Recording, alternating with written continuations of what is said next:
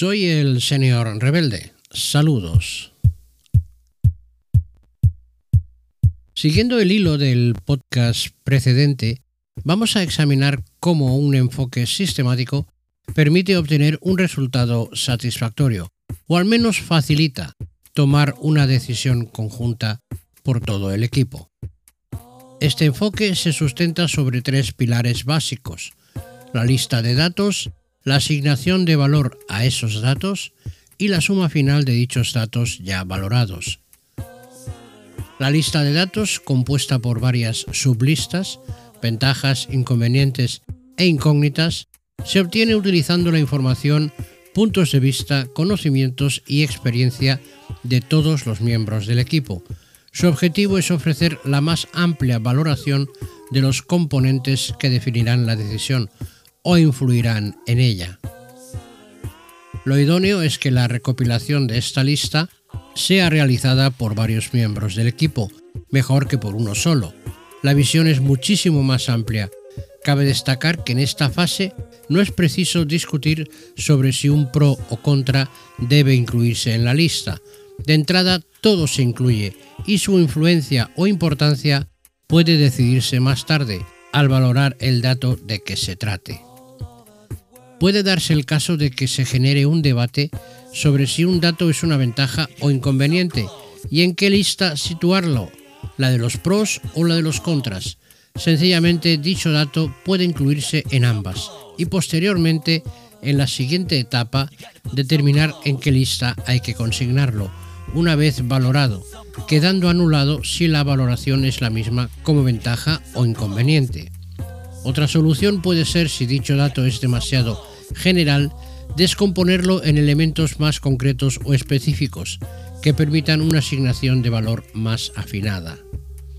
Esta etapa facilita la comunicación e interacción entre los miembros del equipo al confeccionar juntos la lista de datos, y dado que el objetivo es obtener una lista lo más completa posible, el clima de participación donde conocer el punto de vista del otro evita en gran manera la percepción de que no se tenga en cuenta la opinión de uno u otro miembro del equipo. Llegado a este punto es casi de obligado cumplimiento establecer un descanso o receso. La confección de la lista y la siguiente etapa de asignación de valores son totalmente distintas en lo concerniente al trabajo de equipo, por ello una pausa marcará dicha diferencia. La asignación de valor a los datos, fase central de este proceso o enfoque sistemático, tiene una importancia vital, por cuanto que es aquí donde es natural que surjan las discusiones y debates, y precisamente aquí no está de más que el habitual conductor del equipo, el directivo, el coach o el líder, defina los límites de dichas discusiones y debates, o subidas de tono, para que no lleguen a la categoría de altercados o enfrentamientos directos. Una vez establecidos los límites, lo ideal es llegar a un consenso en lo concerniente a la valoración de cada dato, tarea ardua y difícil. No nos engañemos. Las tomas de decisiones conjuntas suelen fracasar por desacuerdos fundamentales a nivel general, dando vueltas al mismo asunto una y otra vez. La ventaja que ofrece este enfoque radica en el hecho de que las discusiones se limitan a puntos muy específicos, gracias a las listas que nos ofrecen un desglose muy detallado que evita muchas discusiones y permite ir avanzando. Otra ventaja de este enfoque reside en que al asignar la valoración a los datos uno a uno, permite al equipo percatarse de que no se está tomando una decisión conjunta si alguno de los miembros del equipo tiende a imponer su decisión o por el contrario se deja llevar. Y por último llegamos a la suma final de los datos ya valorados, cuyo resultado al menos no será motivo de discusión ni discordia, aunque pueda sorprender al equipo.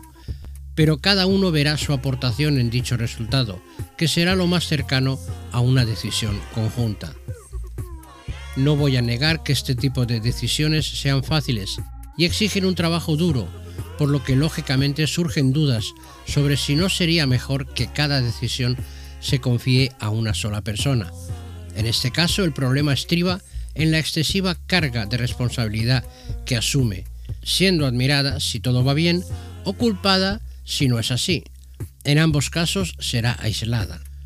Las decisiones conjuntas son difíciles y exigen un tiempo que a veces no se tiene, pero constituyen un fuerte adhesivo para cualquier equipo, y sin ellas no sería posible compartir nuestros puntos de vista, impresiones y hasta cuestiones personales con los demás.